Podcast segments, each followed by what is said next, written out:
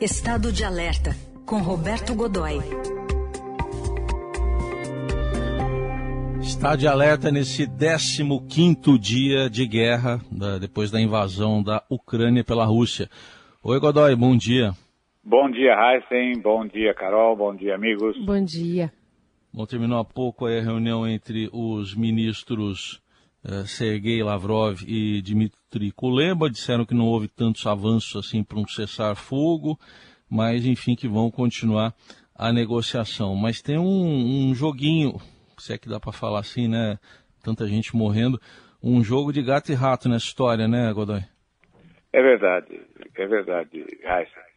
Na verdade, eu, o que eu diria para você é que é um jogo de gato e gato.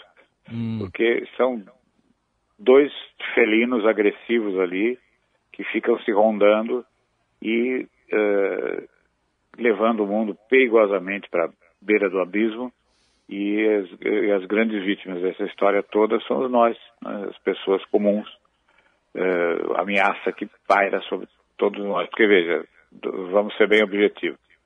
Uh, o presidente Vladimir Putin colocou, a gente tem dito isso em várias ocasiões, o mundo sabe, colocou em alerta as forças nucleares da Rússia, que são as maiores do mundo, maiores mesmo que dos Estados Unidos, levemente maiores, mas maiores, né? Uh, colocou em alerta uh, a sua força nuclear e está com isso pronto, está com a um, a um gesto de distância de apertar o botão, né? botão atômico nessa história. Bem, uh, a, os Estados Unidos, enfim, fizeram a, a, e, e, o mundo, a OTAN, e, enfim, fizeram a, tiveram a reação que se esperava, protestaram contra essa atitude,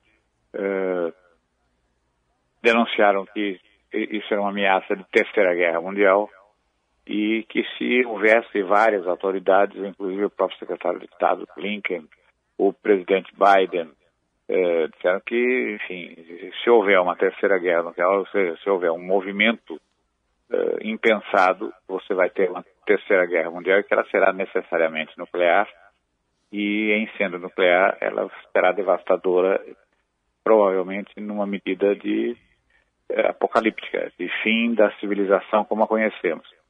Bem, é, não satisfeito com isso, essa conversa foi superada por assuntos mais dramáticos, como os ataques a civis, é, como a, permanência de, de atitudes como a de atacar cidades, bombardear cidades.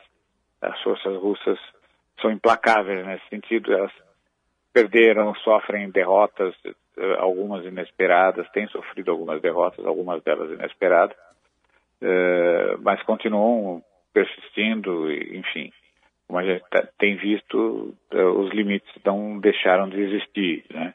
Eu ontem mesmo, no ataque a um hospital pediátrico, sinalizado, indicado, ou seja, de acordo com, seguindo todas as regras internacionais, o prédio estava sinalizado, a informação de que aquele era um prédio de, da área de saúde tinha sido veiculada, estava disponível até na internet, né?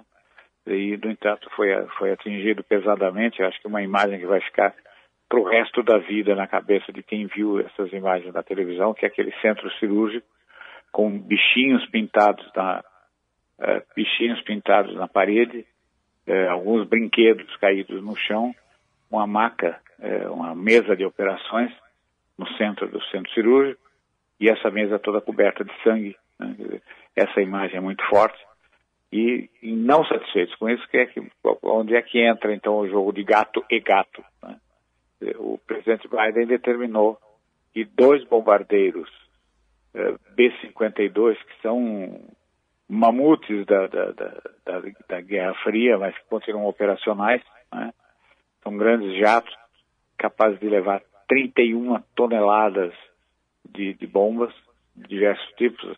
Ele tem sido modernizado e, na medida em que ele é atualizado, aquela missão original, que era estritamente fazer um ataque atômico, deixou de existir. Ela passa, ela foi, ela foi ampliada.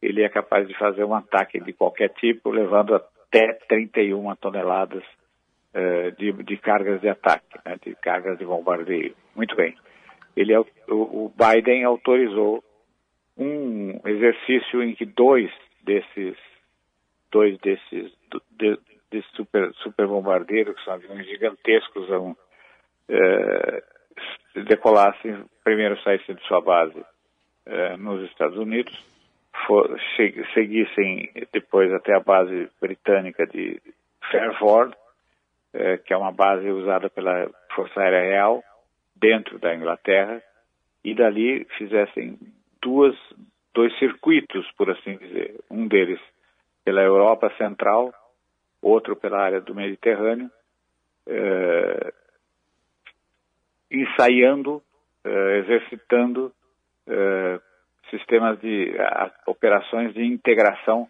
com controle terrestre de alvos, controle terrestre de designação e controle do espaço aéreo e, e enquanto faziam isso atuavam junto com eh, caças bombardeiros eh, F-35 avançadíssimos caças bombardeiros F-35 americanos e Typhoon, os Eurofighters eh, utilizados pela Força Aérea Italiana e também por caças F-16 da Grécia.